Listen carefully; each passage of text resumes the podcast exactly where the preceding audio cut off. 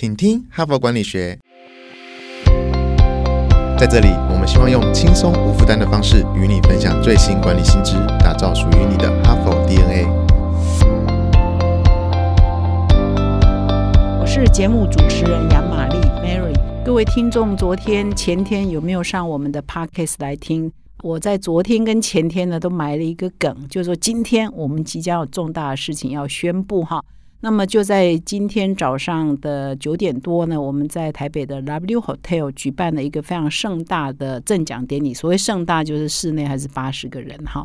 就是防疫规定哈。那如果没有防疫规定的话，我相信我们可以应该可以有几百个人来出席这一个盛会。不过我们就用现场直播的方式，让没有办法到现场的朋友呢，也可以观看我们今天盛大的赠奖典礼。那么昨天跟前天我有呃埋下这个梗嘛，说今天我这个重大的活动是什么呢？尤其我在礼拜一的时候有特别说明，就是过去几年来台湾的企业界最热门或者是最焦虑的一件事情，就是如何数位转型。所以我哈佛商业评论上跟远见杂志上就有很多的专题在探讨数位转型。那么经过一段时间努力之后呢？长期的这个研究到底应该怎么做之后呢？我们在今年呢推出了第一届数位转型顶格奖。那么今天早上在 W Hotel 就是顶格奖的正奖典礼，因为终于第一届的得奖名单就出炉了哈。那么顶格，我再稍微说明一下，如果你第一天哈这这个礼拜一没有听我们的节目的话，为什么叫顶格哈？因为听起来好像搞不清楚这是什么怎么写，或者是它的意思哈。那这个我们是取自。周易上面讲的，就鼎代表新的意思啊，取它的新格代表呃去故，所以鼎格，我们用这个来代表说，如果你做很好的数位转型，你拥抱数位转型哈，那你就有办法让你的企业迎向新的时代，然后用新的作为、新的科技、新的商业模式、新的管理方式来迎向未来的竞争哈，所以就是迎向新的时代，所以鼎格就是。取新去故哈，所以我们这个数位转型就特别叫顶格奖哈，所以它是还蛮有意义的哈。那么我们今年呢是跟全球的企业管理系统的领导厂商 SAP 合作。那我们在今年年初呢，其实我们就开始呃筹划，所以现在已经九月二十九号了嘛哈，所以其实我们为了这个案子呢，很多的同事都忙了将近快要一年了哈。那我们筹划第一步当然就是说，我们有一个合作伙伴跟 SAP 哈。合作之后，我们就来想我们的顶格奖到底数位转型要界定是我们的竞赛呢？要在哪几个范畴内啊？所以后来我们确定了，就是呃，我们认为说推动一个企业的转型非常重要是那个领导人哈，所以我们先确定说我们的奖项有一个数位转型领袖奖哈。那大概就是说，如果是啊，在落实到企业的营运里头，现在在数位转型比较。呃，热门的或是比较重要的构面有哪些呢？我们就当然就是很重要。第一个是台湾是制造业非常强啊，我们全球代工哈或者是生产制造是很厉害的，所以智慧制造这一块绝对不能漏掉。所以我们就是设了除了领袖奖之外，增加智慧制造。第二个就是说商业模式的转型，我想所有的企业都在想说，我拥抱的所谓的 A B C D，也就是 AI、Blockchain、区块链。Cloud Computing 云端以及 deep Big Data 之后，它的新的商业模式到底应该是怎样？哈，所以我们也就有一个奖项叫做新商业模式组，就商业模式的转型。哈，比如说，呃，我们最熟悉的，举个例子，比如说 Netflix 啊，这种影音的这个平台串流平台，它就冲击了很多全球的产业，所以它把娱乐用一个新的商业模式来来取代。或者是我们大家耳熟能详的 Airbnb 啊，它冲移到传统的旅行业啊，或 YouTube 啊，也是冲移到传统的这个影视产业等等啊。就是说，新的商业模式在新科技底下应该怎么呃运作？那如果你是已经是呃已经存在有一段时间的公司，那你已经用旧的方式在营运，那在数位转型的新时代下，你应该要如何应应哈？所以我们又做了一个叫做这个商业模式转型的奖项哈，这是类别。那第三个类别就落实到我们日常的营运里头，你可能从人资啊到会计啊到管理啊、客户管理、顾客关系管理等等，都是属于跟内部的营运哈，还包括财务等等有关的。你怎么数位转型，怎么拥抱数位？那这个也是一个奖项，所以我们就也有一个叫做卓越营运的奖项哈。所以基本上就是这几大类。那同时呢，我们也是呃想说，如果你的某一项转型是横跨很多构面，你说我又横跨了左右营运，又横跨商业模式转型，可能又横跨智慧制造，那你就可以来报名我们的综合数位转型，就是你一个案子是综合类的，就可以报名我们的综合数位转型。所以，我们第一届的顶格奖的设计大概就是这样的奖项的分类哈。那当然，其中又分大企业组啊、中小企业组啊哈，或者是制造业。是一组啊，服务业是一组，就是不要让橘子跟苹果比的意思，就是说你同一类型的公司来自己跟自己同一类的比较哈，所以我们基本上奖项的设计大概是这样的一个轮廓。那我们的评审呢，这一次呢也是非常的权威哈。我如果把评审名单，我现在没有空了哈，没有时间了，没有办法把二十七个评审都念出来。如果有时间把它念完的话，可能你会觉得我真的都是一时之选哈，包括我们的前。啊，行政院长张善政、前科技部部长陈良基，以及我们现在工研院的呃董事长李世光，中华经济研究院的副院长王健全，哈，还有我们四大哈，从安侯建业到 PWC 资诚，呃，到这个安永哈，还有勤业众信的呃总裁哈，所以我们把最重要四大会计师事务所的负责人，台湾的负责人也都请来邀请来担任我们的评审。所以，除了我们的科技的行政官员，除了四大会计事务所的负责人，我们也邀请了学术界的专家，比如说台大的郭瑞祥教授、正大的尚孝纯教授、黄国峰教授，以及中南部很多这个他们也是跟中南部企业非常熟悉的一些 EMBA 的执行长来担任我们的评审。那当然已经退休的，但是他过去在科技业服务，也非常了解数位转型的一些啊 CEO 或者是总裁们呢，我们也邀请他们来担任我们的评审。比如说，包括前 IBM 大中华区的总裁钱大群，或者是前商发院的院长谢荣发等等哈。所以我们非常感谢这二十七位评审，真的非常的辛苦。先是书面的初审，后来又我们又整整花了三天做复审哈，终于呢。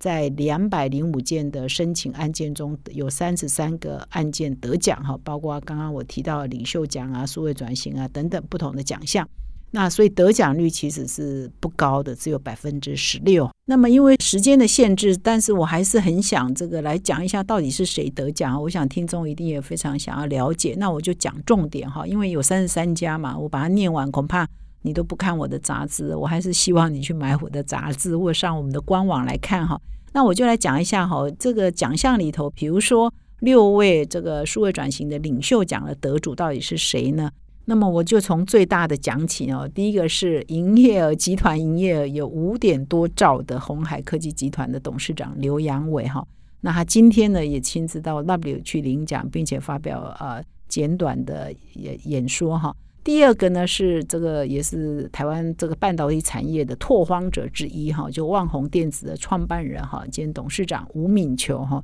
那也非常特别的是，他在我们顶格奖的复审哈，就是复审的时候，我们会邀请企业啊地建的企业来报告嘛。那吴敏球是自己啊董事长是自己来报告，让我们非常的啊就是感动，就是他对我们这个奖项的重视哈。那么第三个领袖奖的得主是中国信托银行的总经理陈嘉文哈。那中国信托这几年呢，在推动这个数位银行的这一块呢，是非常成绩是有目共睹的哈。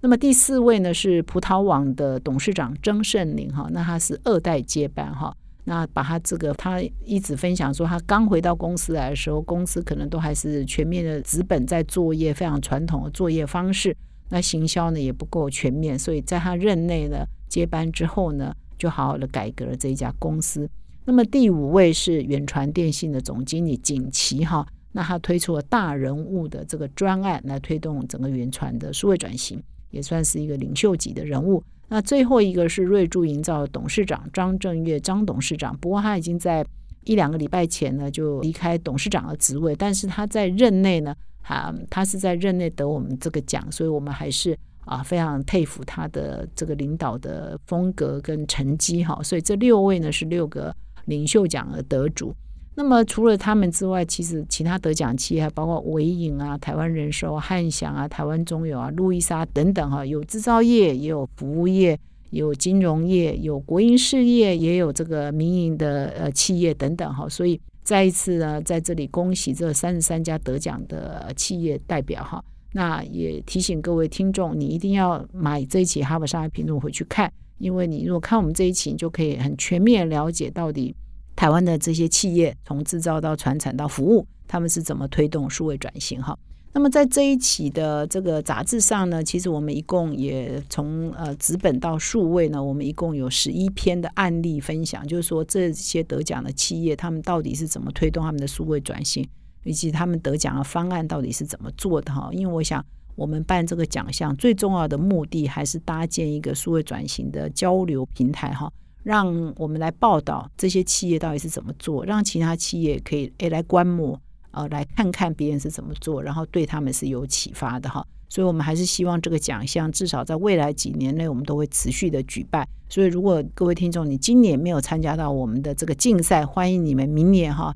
大概我们在三四月间也会开始有一些新的呃消息露出，然后也欢迎各位明年参加我们的顶格奖哈。那么接下来的几天呢，我会陆陆续续来分享。至少是我有参与到去呃现场采访、现场观察他们的数位转型到底是怎么做的一些企业的成功案例。那么为了要产业平衡一下呢，所以我就会呃接下来的几天我会用一天介绍一个案例的方式来跟各位做分享。所以呢，换句话说，我的这个礼拜谈数位转型呢是谈不完的，所以会延伸到下个礼拜呢。我也希望各位听众呃来对现在最热门的转型的议题呢持续的关注。那我挑选的这些企业呢，包括以下这些哈，包括这个红海科技集团哈，红海精密的系统级无覆盖无忧智能灯塔专案哈，这个是在这个成都是属于红海的 B 事业群哈。那么 B 事业群呢，专门生产 Apple 的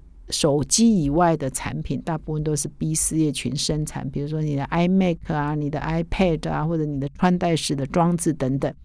那你要看红海真的是很大的一个集团啊，所以光 B 事业群它的总员工数就差不多十二万，那它的营业额呢就差不多一兆哦。所以我们 B 事业群的总经理江志雄也是对我们顶格奖，也感谢他非常的啊重视我们这个奖项，所以他也是亲自来报告这个奖项他们的这个无忧的灯打工厂到底是怎么做到的哈。所以我会在明天呢就先介绍这个。红海的七十二变的系统级全覆盖智慧平台是怎么做的哈？可以让它的生产效率提升，那人工的依赖可以减少等等哈。这是我第一天会分享的案例。那么除了红海科技集团之外，我也会分享旺宏电子哈董事长啊吴敏球他的这个案例哈。那旺宏呢，呃，它有一个非常很重要，它其实呢数位转型是我们这一两年呢才比较热门的这个关键字，但是呢。旺宏在一九呃八九年创办，一直到现在，其实他一直都在默默的哈做整个数位的转型跟发展哈。那他有一套系统叫 S Nova 哈，所以我也会在之后的节目来介绍一下吴敏球他的数位转型的努力。那么除了红海跟旺宏之外呢，我也会介绍一些传产的努力啊，因为他们两家是科技嘛哈，我会介绍一个传统制造业就是。东台金机哈，他们的数位转型。那东台金机也是呃全台湾最大的工具机大厂嘛哈，它专门在生产机器设备给别人去做智慧制造哈。所以东台自己的数位转型是怎么做？我在接下来的节目也会介绍。那除了它之外，我还想要介绍一家号称是船产中的船产哈，也就是瑞筑营造，就是营建业、营造业。那我们都知道，它里面的工人很多可能是外劳。或者是是工地要管理是黑手，那在这样的情况之下，怎么做数位转型哈？那我对他印象最深刻是他们以后的油漆啊，甚至要用机器人来做油漆哈。所以我也会介绍一家船产中的船产是怎么做数位转型。其实我们在今年的奖项里头有一个特色，就是说其实台湾还是一个中小企业很多的地方嘛哈，所以我们有很多中小型的企业，他们也都很努力想要做数位转型。所以我也会介绍一些中小企业转型的案例，因为刚刚几家都是比较中大型的企业嘛。那中小企业它可能营业额只有十亿，或最多不超过二十亿。那他们在这么资源有限、人才也比较有限、人员工数比较有限的情况之下，他们怎么做数位转型呢？那我是挑了一个更特别，它是中小企业，那它的行业呢是属于幼教服务业，也就是属于幼教哈、幼稚园的哈这个。是台中的一家四季艺术幼儿园哈，他在台中非常有名哦。如果你刚好认识台中人，如果他们刚好听到四季幼儿园，他们一定会说：你有没有办法让我可以报名哈？呃去上课啊，所以是一个非常有名的幼儿园，他们也在落实做数位转型。所以接下来的节目呢，我就会陆陆续续一家一家的来介绍数位转型的案例。那一共有三十三家，我是介绍不完的哈。所以呢，我大概用两个礼拜呢，就这个礼拜之外，还有下个礼拜，我还是会持续来讲顶格讲的数位转型的经典案例，跟各位听众来做分享。所以千万哈，明天开始，如果你很关心这个主题，明天开始就不要错过我们的节目。明天我介绍红海哈的呃灯塔工厂是怎么做的。那以上呢，我光介绍顶格奖的筹备的缘起、跟筹备的过程、跟筹备最后的结果等等呢，就已经把时间用掉了。所以明天再请再回到我们的节目来。如果你喜欢我们这个 podcast，请现在就订阅，并且到说明栏看更多的管理观点。感谢你的收听，我们明天再相会。从团队到个人，管理的大小事都是 HBR 的事。现在就上 triple w 打 hbr taiwan com 订阅数位版，首月只要六十元，让你无限畅读所有文章，向国际大师学习。现在就开始。